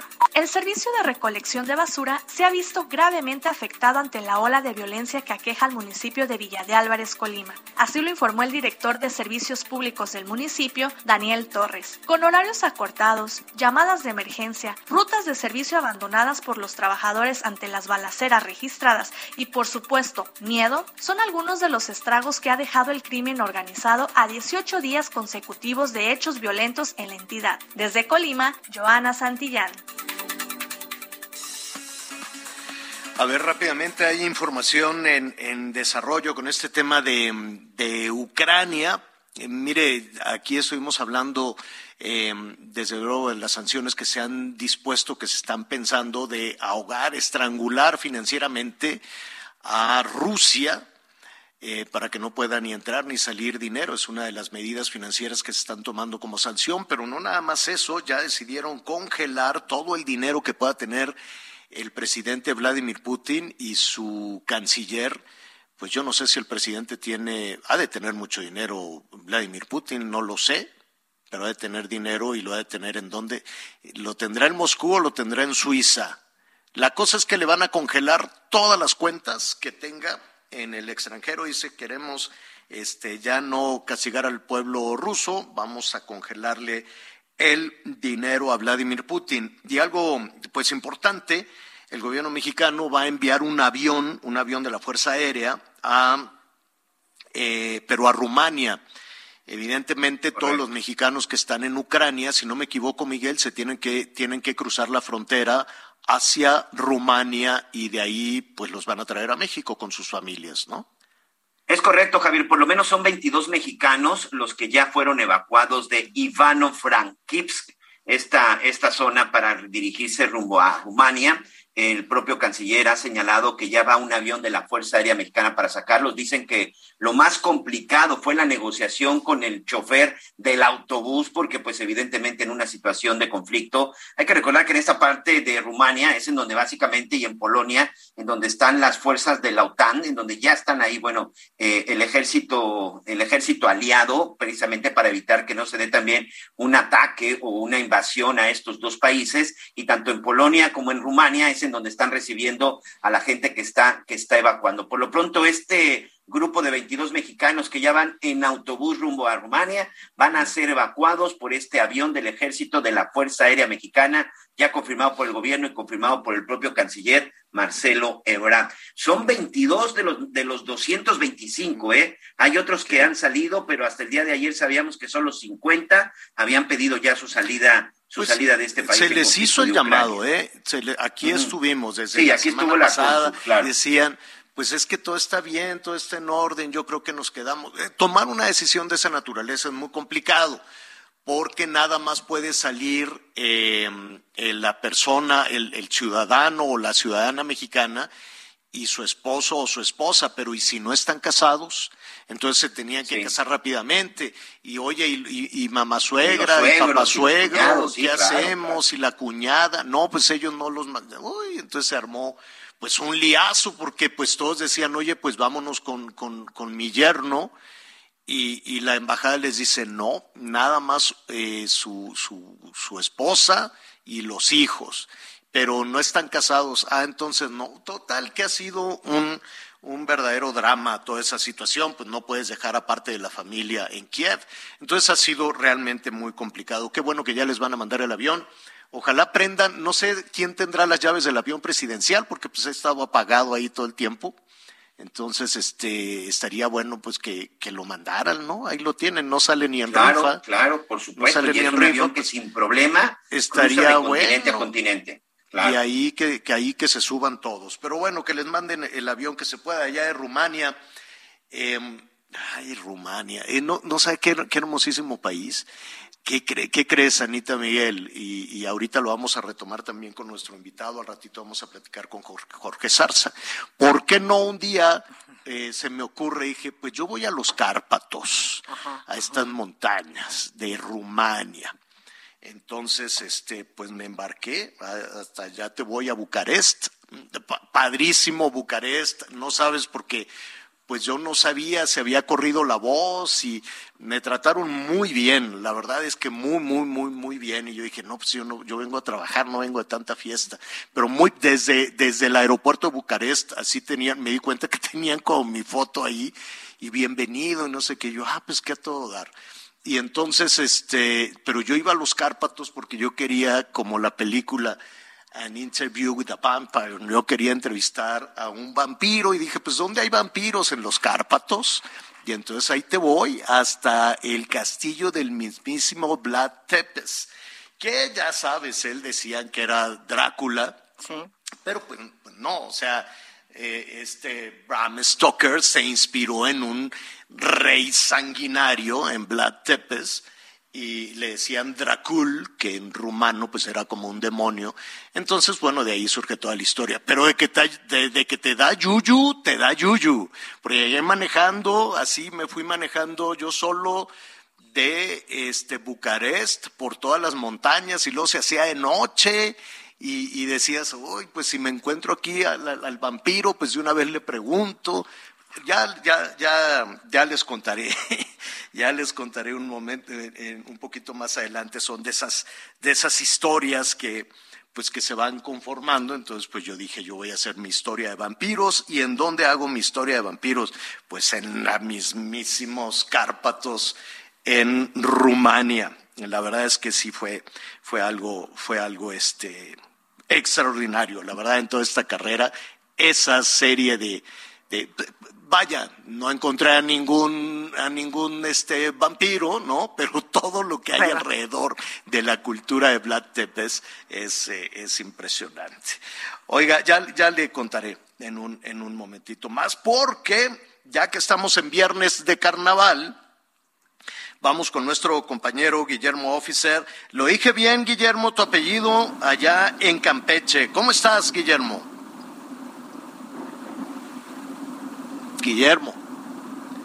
Se me hace que ya está en un... Lo recuperamos. Se me hace que anda ya en un carro alegórico, pero ahorita lo bonito o, ya se fue a la fiesta o algo por Campeche. Qué bonito es Campeche. es uno de los estados más hermosos que tiene unas haciendas increíbles eh, que ya las están habilitando además como sitios de hospedaje, pero la ciudad amurallada de Campeche, que además tiene unas historias increíbles, es bellísimo, ya que se está acercando la hora de la sopita, hay una comida, la comida campechana, el pan de cazón, el pan es de cazón, una cosa extraordinaria pan de cazón. Eh, son estas dos tortillitas, ¿no? Y en medio tiene este cazón que hacen así guisadito, una, cachetada de frijol y este el cazoncito guisadito con tomatito, la otra tortilla, luego la salsita de tomate y un chile habanero. Ándale, buenísimo. Y unos camarones que te dan al coco. Híjole, son una cosa impresionante. Ya nos dejaste pues es que pues ya, ya va, ya, ya es casi, casi la hora de la comida. Bueno, en lo que restablecemos la comunicación en, eh, en Campeche, yo les, eh, en un ratito más vamos a estar en el tema de los carnavales. Fíjense que le quiero recomendar un libro a propósito de las historias de reportero, a propósito de las historias que hemos eh, comentado en los últimos días, desde los asuntos de guerra hasta las cosas generosísimas que podemos encontrar de gente buena y estas grandes historias que nos reconcilian. Pues nada, que nuestro compañero Jorge Zarza se hizo eh, a la tarea enorme de recuperar, de recuperar una buena eh, parte fascinante de su trabajo como periodista. Entonces todo eso lo puso en un libro que em, del cual vamos a hablar en este momento. Ya tenemos a Jorge, ya tenemos a Jorge Zarza, nuestro compañero con nosotros. ¿Cómo estás, Jorge? Qué gusto saludarte. Querido Javier, ¿cómo estás? Muchas gracias por la invitación. Anita Lomelí, qué bonito que estamos aquí en la cabina en vivo. Qué emoción, Querido Miguel Aquino, tan lejos y tan cerca. Oye, Jorge, visítanos, visítanos más seguido. y sobre todo con tantas historias fabulosas que, que la verdad un libro se me hace que no te va a alcanzar para todos estos años de carrera. Traté de hacer eh, una recopilación de las coberturas que a mí en lo personal me tocaron, me, me, me cimbraron, me hicieron vibrar a lo mejor no son las más importantes a nivel mundial, pero a mí en lo personal me marcaron, me dieron una lección y quise compartir eso con la gente. Quería que fueran 25 relatos por los 25 años, pero la editorial dijo, van 17 y ahí están los 17 relatos. No, pero muy importantes, Javier, aquí dice Matanza de Actial, el huracán Paulina, Mineros en Chile, ejecución de Irineo Tristán Montoya, Cuauhtémoc Blanco, en fin, Juan Pablo II en Cuba, eh, y, y sabes qué, me acuerdo de cada una de ellas. Sí, en algunas, en algunas te acompañamos, en algunas estuviste en solitario, algunas absolutamente impactantes y conmovedoras como los mineros en Chile. Sí, ¿No, Jorge? Muchísimo, porque fue muy complicado llegar al desierto. Eh, uno, uno se imagina que una cobertura es fácil porque llegas, aterrizas en un país como Chile, que tiene pues todo, este es de primer nivel, pero la cobertura estaba en el desierto de Atacama. Y para llegar al desierto, no, de pronto se te acaba la carretera y empieza la arena. Entonces, para llegar y adentrarte a la mina que estaba enclavada en el desierto, nada más por llegar, era un lío. Y desde ahí poder transmitir en vivo para todos los programas de Azteca, me acuerdo que se enlazó incluso Patti Chapoy. Fue extraordinario saber que a profundidades del tamaño, digamos, dos veces la Torre Eiffel hacia abajo, había vida humana, ¿no? Y lo pudimos contar, Javier. Y además, eh, a mí me parece que Jorge Zarza es un cronista nato por excelencia, ¿no? Independientemente de, de su trabajo eh, al frente de distintos espacios noticiosos, este, esta manera de contar historias, ¿no, Javier? Sí, sí, la, la verdad es que el, el- la, la pluma de Jorge es, eh, y el talento de Jorge es una combinación de privilegio, porque describir los acontecimientos con la emoción con la que tú lo haces, eh, Jorge, es, es una... Es, es un elemento fundamental porque, des- vaya, hacer un recuento de hechos es relativamente sencillo involucrarte en una historia, emocionar en una historia, dar el contexto adecuado es lo difícil. Totalmente. Y creo que le dan al clavo, ¿eh? Miguel no me va a dejar mentir. Eh, cualquiera te cuenta una historia. No cualquiera te estremece cuando te la cuenta. Me lo dijo Mónica Garza. Y vaya que tiene razón. Ahora, lo que yo busco en el libro eh, son coberturas que ya salieron en la tele. Pero ¿qué es lo que no salió? No, bueno, es lo que es vivimos, tema, ¿no? ¿no? Sí, lo que es- todas estas, en muchos casos son penurias, este, y además, pues una cosa es la responsabilidad de informar, ¿no? Y la otra es tu alma lo que está viviendo. Sí, yo sé que también en el medio estamos acostumbrados a que el periodista, lo decía un presidente, el periodista no aplaude, ¿no? El periodista no siente, el periodista no llora, el periodista... y, y yo lo que hago en este libro es precisamente eso. Y además cuento, ahora, lo- no, como dicen los chicos, spoiler, yo cuento que no me fue bien. Cuando me equivoqué, cuando me tropecé, cuando hice mal la entrevista, cuando no me preparé. Porque eso también tienes que ponerlo, no es el, el triunfador que llega, ¿no?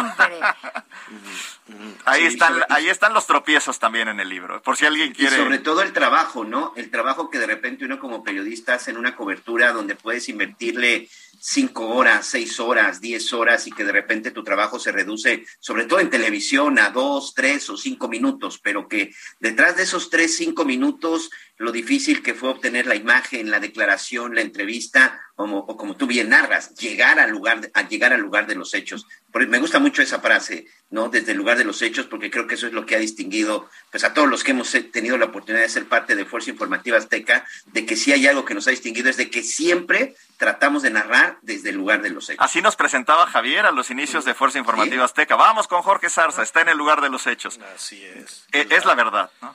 Oye, eh, yo les recomiendo que compren el libro Editorial Aguilar, sale Jorge Zarza, una foto espléndida. Que luego Y hay dices, ¿quién muchas, hay muchas fotos que te vas a ver. Es que estuve viendo, Sí. Ajá, cómprelo y se va usted a la página 129 y entonces ahí aparece Jorge con sus compañeros, que son su servidor, también está Nancy Ayón, ah, Nancy, eh, muy, muy, muy, muy Pepe trabajadora Ponce, siempre, estaba... Nuestro camarón. No, está Víctor Hugo Puente. Sí, cómo no. Luis Padua. Luis Padua, Luisito Padua, saludos a Monterrey, saludos a Nuevo León.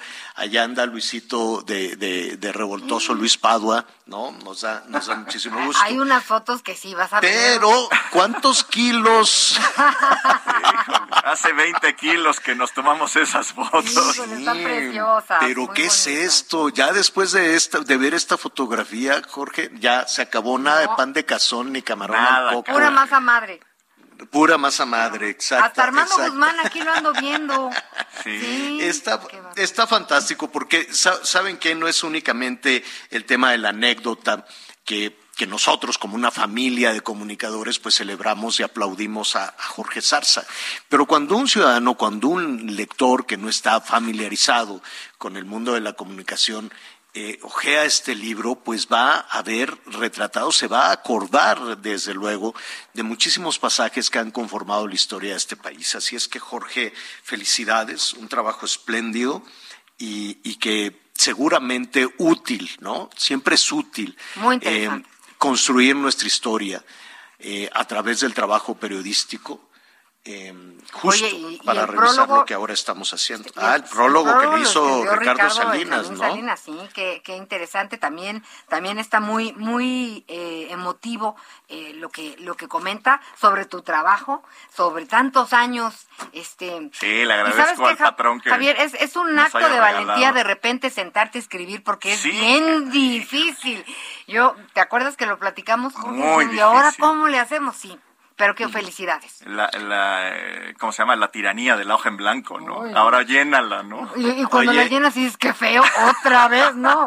Jorge, ¿dónde, dónde conseguimos eh, el libro para este fin de semana? Ya está en librerías eh, y está en Amazon. Ya le hicimos el comercial ahí a, a Ah, Jeff está en Amazon. Muy bien, muy bien. Y en, Y en y en- Sambors le hacemos el comercial al señor Slim. Ah, Pues bueno, ok, no, está bueno. viendo. Oye, pues muy bien, No, muy bien, muy buena distribución, felicidades, Jorge. Muchas gracias. Ojalá la gente lo pueda, se pueda conmover como yo, se pueda de- encontrar los colores, los olores, eh, las sensaciones en estas lecturas. Está bien, tan fácil de leer, lo puedes abrir en cualquier página y escoger el relato que quieras. Sí, es como por capítulos, Sí. exactamente. No están en un orden cronológico, es biográfico, Oye, es ¿cómo cursi, hiciste- cómo- pero hiciste? no me importa.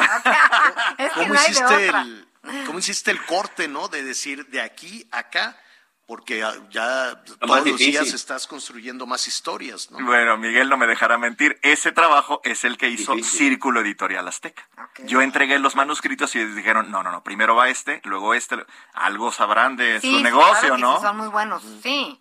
Sí, sí, sí. Una cosa es una cosa y otra Sí, cosa. yo No. entregaba nada más, a ver, eh, Acteal terminé o Paulina, Sí. o- y ellos lo fueron ordenando. Vamos a entrar con esto y vamos a cerrar con esto. Y me parece que, que se logró. Está en audiolibro.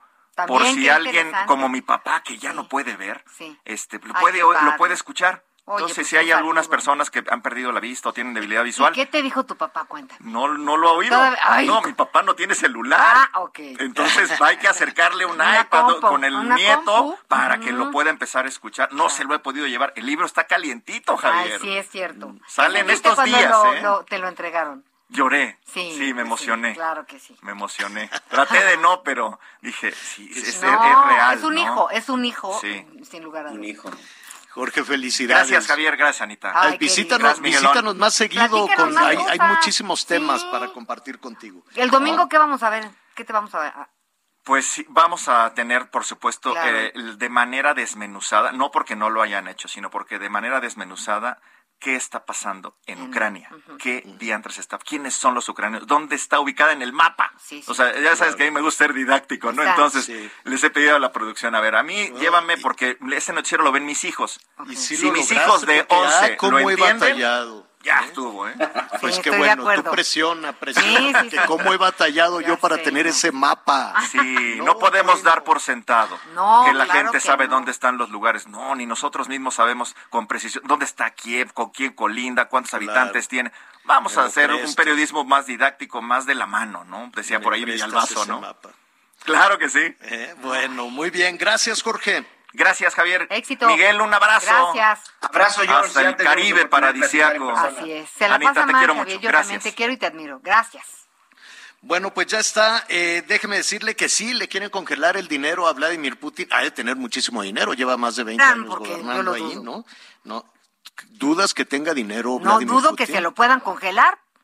No, pues si, si lo tiene fuera de, de México, pues vamos a, vamos a ver, Si lo ¿no? tiene fuera de México. Si lo Digo, tiene fuera de, de, Rusia. de- de Rusia. Ojalá. ¿No? Ahí, ahí veremos. Oiga, este, como eh, Nicolás Maduro, pues está también muy entusiasta en las redes, eh, felicitando y defendiendo a, em, a los rusos.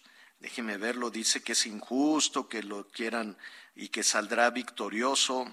¿Dónde? Tú, tú donde lo- eh, ahorita le voy Aquí a... lo tengo, señor. Te lo, A te ver, lo ¿qué es lo comento. que dice Nicolás Maduro? Ajá. Nicolás Maduro dice, desde Venezuela repudiamos, esta es una frase que sinceramente me sorprendió, desde Venezuela repudiamos los planes perversos que pretenden rodear militar y estratégicamente a Rusia.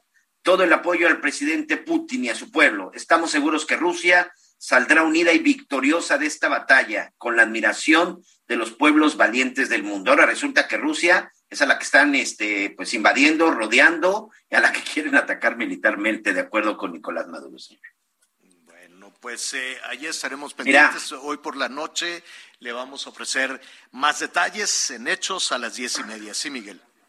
Nada más ya para cerrar, señor, de, que preguntaba sobre las cifras del dinero. De acuerdo con la revista Forbes, Vladimir Putin se encuentra entre los 10 líderes mundiales más ricos del mundo. Se calcula que tiene una fortuna de alrededor de 60 mil millones de dólares, por si hay duda si tiene o no tiene dinero. En la cuenta del señor Putin, no como gobierno, sino él en su cuenta personal tiene alrededor de 60 mil millones de dólares y está entre los 10 líderes mundiales más ricos, señor. Bueno, oiga, a ver qué les parece este menú, Anita, Miguel. Dan, de entrada, torta de cochinita, eh, con pan francés de masa madre. Si se lo compran a matre.pan, pues yo creo que sí, pero dice torta de cochinita en pan de masa madre, con romero. Después, una tostada de venado. Y luego un brazo de reina al carbón, no sé qué sea ¿Qué brazo de reina al carbón. Y luego un dulce de papaya. ¿Qué será brazo de reina? Me suena como a niño envuelto, pero no. Me acordé no. de la reina Isabel y dije, no, no se me está No antojando. Pero no sé me quedo con los primeros tres tiempos, con los primeros dos tiempos, puede ser que La el de dulce de, cochinita. papaya. Esa sí que sí. ¿Quieres torta de cochinita? Sí, y dos. tostada de venado. Sí. Está caro, 50 dólares. Ah, no, oye, mis 50 dólares, no, tampoco. Pues debe O- y ni siquiera he alguna tenido tequila ni nada. Pero eso El, no brazo de, el brazo de reina es un tamal yucateco, ¿eh? Hecho con masa de Ah, maíz. Ya les entonces platico. sí, ya les, sí ya les quiero. platicaré lo que se va a dar como como parte del maridaje y cata en el concierto de Andrea Bocelli de este fin de semana. manda fotos, Miguel Aquino, Ah, mándanos Andrea cosas. Va a ir al concierto de Andrea. Saludos a la Zabaleta, la Susana Zabaleta, si no me equivoco, también va a estar por ahí, Miguelón. Así es, señor, va a estar como invitada. Y pues vaya, imagínate el tipo de concierto. Pero ya les platicaremos. Vamos. Tiene una voz fabulosa. Diviértete mucho, Miguelón. Gracias. Anita Lomelí, muchísimas gracias. Feliz fin de semana, a cuidarnos todos y estemos pendientes. Gracias, Javier. Gracias, Bye. Miguel. Buenas tardes. Y ya lo sabe, yo lo espero a las diez y media con las noticias en hechos. Buenas tardes, buen provecho. ¿Hasta cuándo? ¿Hasta cuándo? Y así pasan los días y yo desesperando y tú, tú contestando. Quizás, quizás, quizás. Quizás, quizás, quizás. Conéctate con Javier a través de Twitter, arroba javier-alatorre. Gracias por acompañarnos en Las Noticias con Javier Alatorre. Ahora sí ya estás muy bien informado.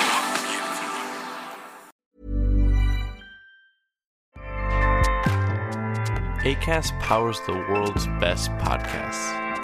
Here's a show that we recommend. The Real Housewives is a guilty pleasure for most, but if you're looking to not feel guilty about that pleasure, tune in to Everything Iconic with me, Danny Pellegrino, where I break down all the messy moments and behind the scenes antics of Bravo's popular franchise. And on Everything Iconic, I also interview celebrity guests like Kelly Ripa, Kiki Palmer, Drew Barrymore, Cameron Diaz, and more about their guilty pleasures, their past work, and so much more. So if you're pop culture obsessed and find yourself watching way too much reality TV like me, tune in to Everything Iconic with Danny Pellegrino wherever you listen to podcasts. ACAST helps creators launch, grow, and monetize their podcasts everywhere. ACAST.com.